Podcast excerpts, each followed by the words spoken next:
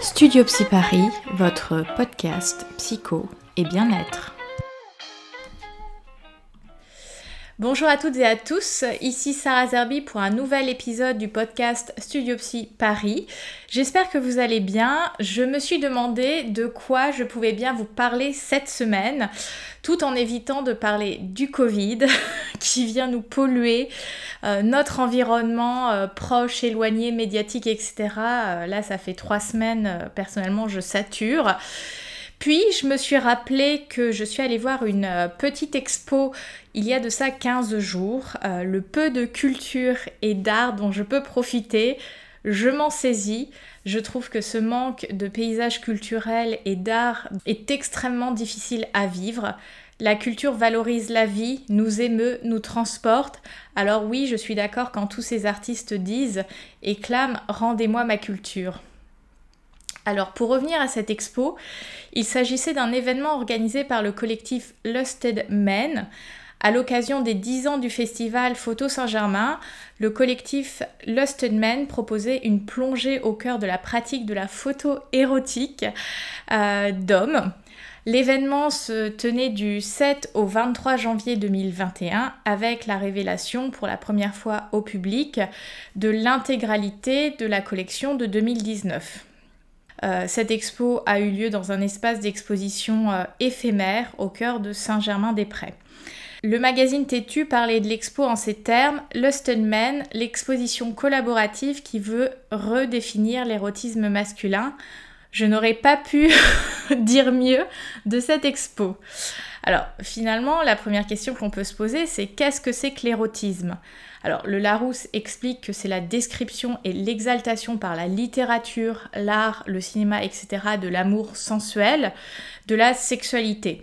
L'érotisme est donc ce levier qui vient éveiller le désir et susciter l'essence. L'érotisme et l'adjectif érotique caractérisent donc tout ce qui est à partir d'une représentation liée à la sexualité ça suscite une excitation sexuelle, émotionnelle et sensuelle, indissociablement physique et mentale. L'érotisme va donc toucher à la fois le mental et le corps. C'est ce qui permet de différencier sexualité et érotisme, car ce dernier ne renvoie pas à l'acte sexuel en lui-même, mais plutôt à tout ce qui provoque le désir sexuel, et à toutes les projections mentales que celui-ci évoque, en particulier les fantasmes. L'érotisme et l'amour se distinguent. L'amour est un sentiment alors que ce que nous pourrons appeler d'affection érotique est issu en partie du corps et des pulsions sexuelles, contrairement à certaines formes d'amour qui font abstraction du corps, comme euh, l'amour filial, l'amour platonique, etc. L'érotisme a donc besoin du corps pour prendre vie. Dans l'art, l'érotisme est une catégorie ou un genre qualifiant certaines représentations généralement suggestives de personnes, en particulier le nu, en peinture ou en photographie, ou de scènes dans la littérature ou le cinéma. Jouant généralement sur l'imagination, l'implicite ou la suggestion, il s'oppose à des représentations plus crues ou plus explicites de la sexualité, aka le porno. À l'instar de la pornographie, l'érotisme fait moins l'objet de condamnation ou critique, la pornographie est souvent qualifiée d'obscène ou d'indécente, mais comme la morale varie selon la culture et l'époque, certaines représentations jadis jugées comme obscènes ou sulfureuses sont aujourd'hui conçues simplement comme érotiques, c'est-à-dire suscitant le désir. Et c'est là qu'on peut se poser la question, une deuxième encore, est-ce que le porno est le nouvel érotisme? Je pense avoir déjà mentionné cette idée que nous vivons dans une société pornographique. Euh, d'ailleurs, la pornographie est décrite comme un véritable symptôme dans le livre politique de la pornographie de Logier et Marzano, publié en 2003. Et cette question de est-ce que la pornographie peut être appréhendée comme nouveau paradigme de l'érotisme? La pornographie est depuis son avènement avec l'Internet, le haut débit, la fibre, devenue la source d'information numéro un concernant le sexe. Euh, c'est très rare un ado qui n'a pas euh, visualisé de porno. Et d'ailleurs, en tant que psychologue, il y a des situations auxquelles on peut être confronté d'ados qui, voire de pré-ados qui sont confrontés à du porno et voilà, où ça a fait fraction, où ça vient créer du symptôme. Pas le même type de symptôme dont je parlais dans l'introduction, mais un symptôme tout de même. Euh, et même si aujourd'hui nous entendons davantage parler de pornographie féministe et de nombreux mouvements s'initiant avec le net, avec des comptes visant une éducation sexuelle autour du consentement, du savoir, donc en fait savoir comment nos corps fonctionnent, et de la bienveillance, euh, le porno est encore extrêmement présent. La pornographie, elle n'expose pas juste le sexe, elle le surexpose. Tout est montré, filmé, D'ailleurs, j'y glisse la réflexion de la pilosité. Euh, le porno a provoqué, je pense, l'avènement des corps glabres, sans aucun poil, et encore moins sur le pubis et le sexe. Il faudrait surtout pas qu'un poil vienne perturber un gros plan. Donc le porno banalise dans ses pratiques et ses représentations les plus crash, trash, gore, le sexe. D'ailleurs, sur certaines applis de rencontres, on va retrouver ce langage dans les critères ou alors des personnes qui, euh, au cours de l'échange, vont dire qu'elles recherchent par exemple du sexe hard.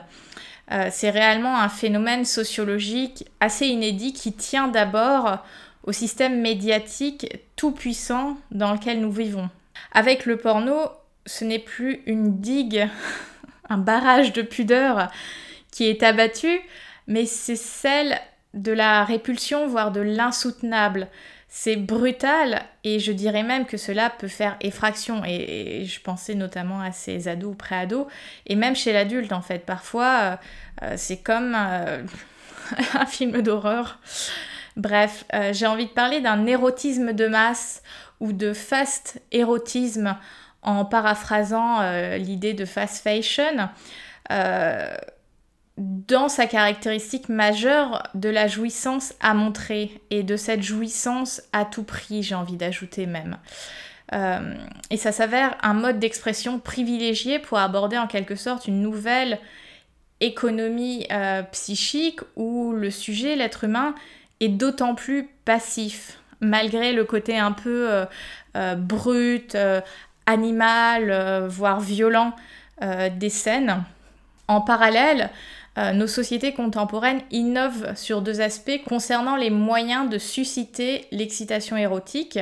Alors d'une part, il y a la disparition, j'ai envie de dire, du corps réel au profit du symbolique virtuel, le fameux euh, cybersex. Maintenant, on n'a plus besoin de rencontrer des gens pour euh, vivre sa sexualité. Donc dans ce cas-là, on s'économise la rencontre charnelle et tout ce qu'il y a autour, l'échange, la communication, les émotions, les ressentis. Euh, d'ailleurs, euh, en parlant de, cybersex, euh, je pense aux robots sexuels qui ont vu le jour au Japon, je crois. Bon, l'origine est un petit peu différente, mais elle interroge. Et d'autre part, le corps est en même temps surprésent dans le domaine des représentations avec cette idée que tout ce qui se décline à partir du sexe peut devenir un produit commercial de premier choix. Donc le corps n'est plus à sa place de corps en quelque sorte. Finalement, c'est comme si le corps et le sexe se dissociaient complètement dans cet univers. C'est comme si les organes génitaux étaient des pièces détachables, c'est des Legos. Avec le porno, c'est comme si on cherchait à annuler le concept d'impossible. C'est un, c'est un trop de réalité euh, qui, à mon sens, court-circuite la pensée et annihile l'être humain. Oui, je suis dure aujourd'hui dans ce podcast. Et puis avec le porno, il y a une obsession du nombre, euh, logique du quantitatif de nos sociétés de consommation, euh, multiplicité des partenaires et enchaînement euh, des étreintes. Aujourd'hui, presque, si tu n'as pas connu de plan à 3, bah, tu n'as pas connu le sexe. J'ai envie de dire, on se calme et chacun, chacun et chacune a le droit de vivre sa sexualité en dehors des nombres. Cela me fait penser à cette idée de sexe vanille, et je mets des guillemets, euh, que j'ai découverte à la lecture euh, du bouquin de Maya Mazorette, Sortir du trou et échapper à notre vision étriquée du sexe. D'ailleurs que j'ai lu à l'envers parce que euh, j'avais pas vu qu'il y avait un côté qui se lisait comme ça et un côté qui se lisait comme ça. Très bon livre en passant. Alors c'est vrai que c'est un livre qui m'a fait beaucoup beaucoup réfléchir et qui a étoffé certaines réflexions que j'avais. Euh, et donc cette idée du sexe vanille qui est finalement perçue comme dévalorisante, trop fleur bleue et donc bien trop loin du trash. Tant femmes que hommes, euh, ces personnes qui ont cette préférence pour une sexualité alors je vais pas dire classique, mais plus tournée vers une étreinte, vers euh, euh, quelque chose d'un petit peu plus doux, donc de moins trash hein, par rapport à ce que je disais sur le porno. Elles n'arrivent pas à se retrouver dans les conversations autour de la sexualité avec leurs amis, par exemple. Donc oui, euh, le sexe vanille, comme il est décrit dans notre société, est très loin du trash ambiant et valorisé par euh, la société. C'est comme si pour être libéré sexuellement, il fallait passer par du trash. D'ailleurs, il y a quelques jours, euh, je scrollais sur mon Instagram personnel, on va dire, et euh, je suis tombée sur une vidéo, je crois que c'était sur Oh My Mag, le compte. je sais pas qui c'était cette jeune femme, mais en gros, elle disait si le mot pute euh, veut dire une femme indépendante, libérée, etc., alors je suis la plus grosse pute. Et cela m'a interpellée, forcément, puisque en fait, enfin voilà, je me suis posé la question pourquoi en 2021 nous n'arrivons pas à utiliser le mot femme tout simplement? Pourquoi sommes-nous toujours à nous soumettre à la dichotomie mère versus pute? Pourquoi est-ce impossible de penser la femme avec un tout nouveau champ lexical? Tolérer la violence et la discrimination incluses dans ce mot, et je crois savoir que le concept de travailleuse du sexe se veut être de plus en plus utilisé et reconnu. Donc non, moi je suis pas d'accord d'entendre dire une femme qui prône son indépendance et sa liberté, le qualificatif de pute en fait, c'est, ça n'a pas de sens pour moi. Bref, pour revenir à nos moutons, tout ceci est comme une cocotte minute sous pression qui s'apprête à exploser. D'ailleurs, il y a des réelles interrogations sur qui du porno ou du fantasme des êtres humains est à blâmer en quelque sorte pour ce surenchérissement des pratiques toujours plus trash parce que, euh, alors pareil, vous voyez, j'écoute toujours plein de trucs, je regarde toujours plein de trucs et des fois je ne sais plus où sourcer. Mais euh, il y a quelques mois, j'avais entendu euh, parler de, enfin justement, ce côté de plus en plus trash sur les plateformes de porno mainstream et en fait qui disait non mais c'est parce que les gens nous le demandent. Mais en fait, pourquoi les gens te le demandent? Enfin, le demandent aux plateformes mainstream du porno bah parce qu'en fait, il n'y a jamais de limite. Donc en fait, le moindre, le truc le plus gore, le plus trash, euh, en fait, on se dit tout est possible, comme je le disais à l'instant. Et le trash ne recouvre pas que la sexualité. C'est ce qui fait vendre dans les médias et les réseaux sociaux. On ne se pose plus la question de pourquoi la télé-réalité fonctionne autant. Parce que c'est trash tout simplement. Il y a toujours des histoires, faut toujours que ça s'engueule, etc. Bref, c'est le sans filtre, le sans limite, l'acmé même d'une société capitaliste dont le sens ne fait pas ou plus partie de l'équation. Et je me pose la question, est-ce que cet appel pour le trash n'est pas comme l'électrochoc, l'urgence d'une réanimation pour réveiller toute une société et différentes tranches générationnelles en gros, il nous faut du trash pour sortir d'une torpeur dans laquelle nous n'arrivons pas à nous sortir euh, nous-mêmes en fait. C'est comme si les gens étaient anesthésiés et qu'il leur fallait des, voilà, des contenus hyper, euh, hyper violents pour provoquer une réaction. Et en résumé, la pornographie n'est pas un érotisme plus corsé ou intense. En tout cas, c'est comme ça que je le pense. Et c'est André Breton qui disait que l'érotisme était plus noble que la pornographie. En fait, c'est comme un, phénomène de désensibilisation face à une allergie. On t'expose à de la violence et du coup, tu deviens de moins en moins sensible. C'est une habituation, c'est une normalisation de ce qui ne devrait pas être. Alors, le normal, j'aime pas trop ce mot-là, puisque c'est un continuum entre normal et, pathologique, donc euh, tout, tout n'est pas noir ou blanc. mais vraiment ça vient questionner euh, sur les états d'âme, sur le psychisme euh, des uns et des autres euh, dans cette société dans laquelle on évolue tous. Le troisième point que je souhaitais aborder, c'est art et érotisme. Donc comme je disais au début, l'érotisme a toujours plus ou moins fait partie de l'art. Euh, dès l'Antiquité, les corps étaient nus. Je me rappelle de mon prof d'histoire de l'art en fac de psycho, euh, parce que oui, en tant que psychologue, en deuxième année, tu choisissais une mineure, et moi j'avais choisi donc histoire de l'art parmi le choix de, de trois mineurs que, qu'on nous proposait, tout simplement. Et c'est lui qui m'a refilé la passion pour le Quattrocento, la Renaissance florentine, qui disait c'est le retour au nu antique, la fierté des corps, le nu fier, euh, vaillant, guerrier, parce que donc les, corps, et notamment les corps masculins, étaient nus. Donc oui, les corps étaient représentés nus, que ce soit les corps d'hommes que de femmes. Puis après, on a eu beaucoup de pudeur dans l'art. Euh, plutôt concomitant avec l'apparition des, religions monothéistes. Et d'ailleurs, euh, pour la petite anecdote, ça fait toujours rire mes amis quand je partage ça. Euh, la chapelle Sixtine, donc, a été peinte par Michel-Ange. Je ne sais pas si vous la visualisez, peut-être que vous allez voir sur, sur internet une image. Bah, à la base, la fresque, les corps étaient entièrement nus. Michel-Ange avait donc dessiné et peint les corps entièrement nus. C'était ce qui se faisait à l'époque. Et puis, euh, peu de temps après, euh, l'Église a, souhaité euh, bah, cacher ses corps. Donc, pareil, mon prof d'histoire de l'art avait toujours des expressions à mourir de rire et il disait, bah voilà, on leur a peint des, des petits strings en tissu à part sur euh, Marie et Joseph qui, eux, ont été entièrement rhabillés.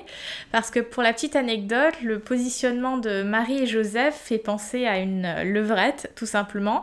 Et euh, les historiens de l'art se sont posé la question si c'était pas... le conflit interne de Michel-Ange qui était quand même assez pieux, croyant et qui était homosexuel et presque comme si il euh, il, illustrait son, conflit intérieur et le fait, euh, enfin voilà, tout simplement la, pratique de la sodomie. Je ne pensais pas utiliser ce mot-là dans un podcast, mais comme quoi tout est possible. Et que du coup, euh, les personnages de Marie et Joseph, vu leur position suggestive, ont été complètement rhabillés avec des, toges. Et je crois qu'on voit une sorte de euh, avec le visage de Michel-Ange qui tombe aux enfers euh, dans cette zone euh, de la fresque. Et, je trouve ça assez intéressant d'avoir ça en, en, tête quand on repère, quand on observe une, œuvre d'art, que bah, à la base, la chapelle Sixtine, tout le monde était nu et puis tout le monde a été rhabillé. Bref, j'arrête la digression ici. Et et donc, outre ce retour au nu antique, au, moment de la Renaissance florentine, donc où nous avions quelques corps masculins exposés, et puis, euh, bon, j'ai continué sur Michel-Ange, vous comprendrez que c'est un de mes artistes préférés. Euh, j'ai eu la chance d'aller à Florence, euh, bah, c'était sur la dernière année de, fac de psycho, et, j'ai pu voir la sculpture, le David de Michel-Ange. Et waouh, je peux vous dire, il y avait de l'émotion, quoi. C'est sublime. Malgré euh, cette période, euh, notamment de la Renaissance florentine, où on avait des corps masculins nus, euh, c'est quand même les femmes qui ont composé et composent encore la majorité des sujets pour la production de contenu érotique. on pense bon déjà aux, peintures. J'ai tout de suite en tête l'origine du monde qui fait toujours beaucoup débat. Cette peinture où on voit le sexe d'une femme voilà, euh, à Languy, on va dire. Euh, les calendriers Pirelli et euh, autres. Bref, nos sociétés sont donc extrêmement pauvres de représentation érotique des corps masculins. Et dans l'art asiatique, que ça soit dans certaines illustrations, dans le taoïsme, alors pour ceux que j'ai commencé à découvrir, hein, j'ai pas lu énormément de bouquins, mais certains d'entre eux avaient des illustrations de couples. Donc on a à la fois euh, l'homme et la femme, ou euh, les shungas, alors je sais pas si je le prononce correctement, mais c'est des illustrations, des estampes dans la culture japonaise, où les hommes sont aussi représentés Enfin, j'ai quand même envie de dire qu'il y a une emphase sur leur sexe. Le corps de la femme est aussi euh, habillé hein, dans, le kimono, mais l'homme également. Euh, et, vraiment, il y a cette mise en valeur, on va dire, des, parties génitales dans ces, estampes. Mais au moins, il y a quand même le corps de l'homme. Donc, en résumé, le corps de l'homme n'a finalement été que très peu, et j'ai envie de dire trop peu, représenté dans l'art, et notamment l'art érotique. Et c'est ça qui m'a plu dans le travail effectué par le collectif Lust. Voilà, ce, collectif, il vient interroger la notion d'érotisme et propose de le conjuguer au masculin. Euh, l'expo photo comprenait à la fois des clichés de professionnels mais aussi d'amateurs ou d'amatrices, alors parfois suggestives, parfois frontales. Donc concrètement, oui, il y avait des photos où tu voyais euh, concrètement euh, le sexe, d'autres non, des fois en érection, pas en érection, euh, euh, dans un moment de détente, après l'amour, ou tout simplement en train de dormir. Euh, ça peut être aussi une photo, je l'ai en tête, sous la douche. Enfin, voilà, c'était vraiment très très riche en termes de, scénario ou scénarii. elles viennent proposer une nouvelle définition de l'érotisme au masculin. Euh, Laura Lafont, donc une des femmes du collectif, s'exprime en ces mots. On est parti du constat qu'on ne voyait pas d'image érotique d'hommes ou alors seulement des choses très stéréotypées comme les dieux du stade. Parce que oui, les représentations érotiques des hommes sont souvent stéréotypées, soit dieux grecs, et donc on n'a pas toute cette pluralité des morphologies, des couleurs de peau, de pilosité et j'en passe. Et aussi lorsque nous sommes face à du nu, très souvent le sexe est en érection pour les hommes. Euh, toujours dressé, comme si le sexe masculin ne pouvait pas se conceptualiser comme mou, alors que la plupart du temps au naturel, il l'est, il l'est tout simplement.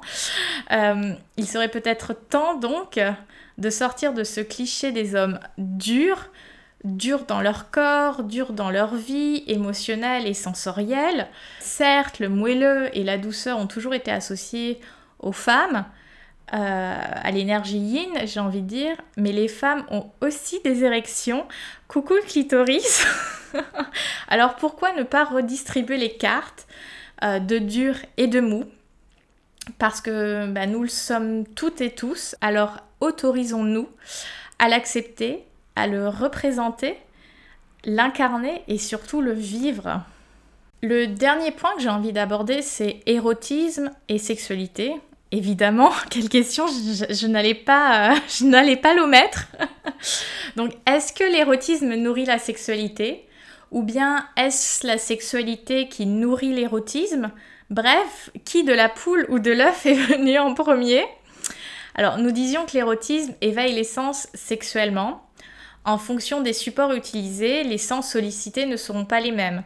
C'est pour cela que je pense qu'une reconnexion ou déjà une connexion à son corps est essentielle pour s'épanouir dans sa sexualité.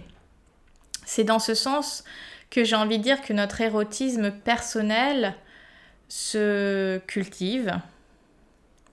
C'est s'autoriser à vivre à travers ses cinq sens, c'est peut-être s'autoriser que oh, ce parfum que je sens me fait de l'effet, ou bien euh, l'effleurement de cette main sur mon bras me donne chaud ou me, me crée un frisson.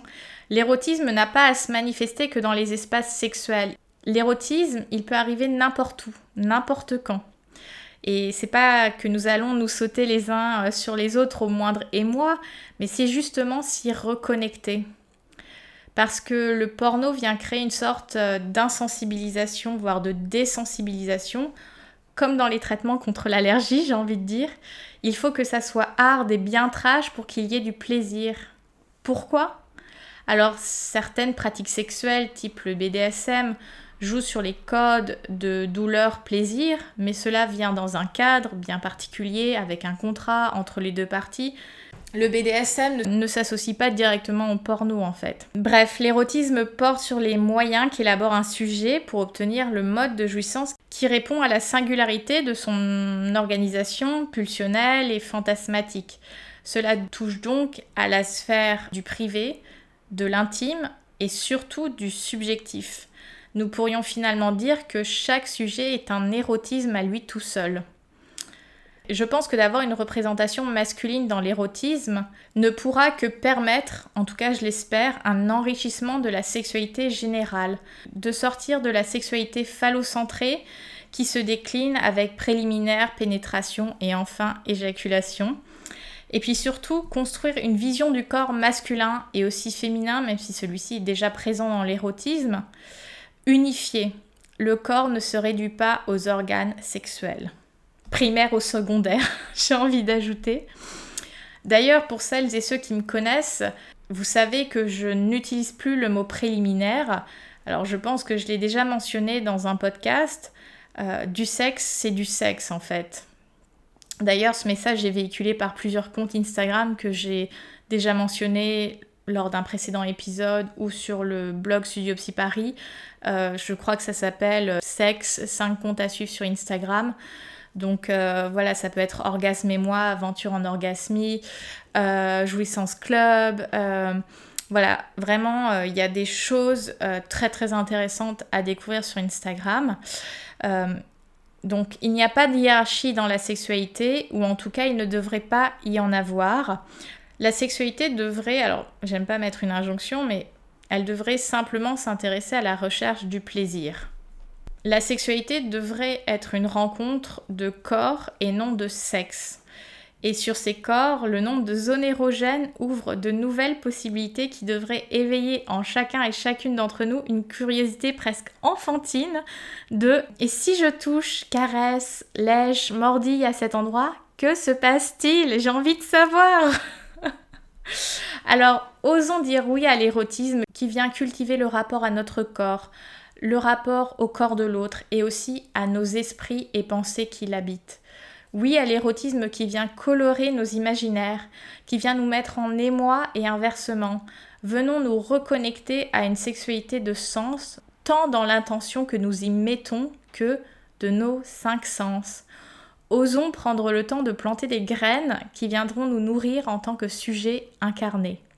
Alors sur ces bonnes paroles qui j'espère euh, planteront des petites graines qui ouvriront euh, des réflexions. Je vais vous laisser ici parce que euh, j'ai un cours de salsa par Zoom qui m'attend.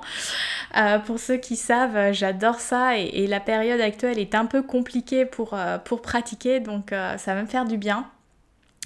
Si cet épisode vous a plu, n'hésitez pas à liker le podcast ou à vous abonner. Vous pouvez me trouver sur les réseaux sociaux sous le pseudo Studio Psy Paris, donc que ce soit Facebook ou Instagram, mais aussi sur mon compte Facebook Sarah Zerbib, euh, qui est euh, vraiment euh, professionnel. si ces sujets vous parlent, n'hésitez pas à rejoindre les ateliers Cercle de femmes qui nous permettent à travers une approche holistique de se reconnecter à notre corps de femme, unifier ses identités et s'incarner avec fierté pour un épanouissement au quotidien. Je vous souhaite une très belle journée, prenez soin de vous et à bientôt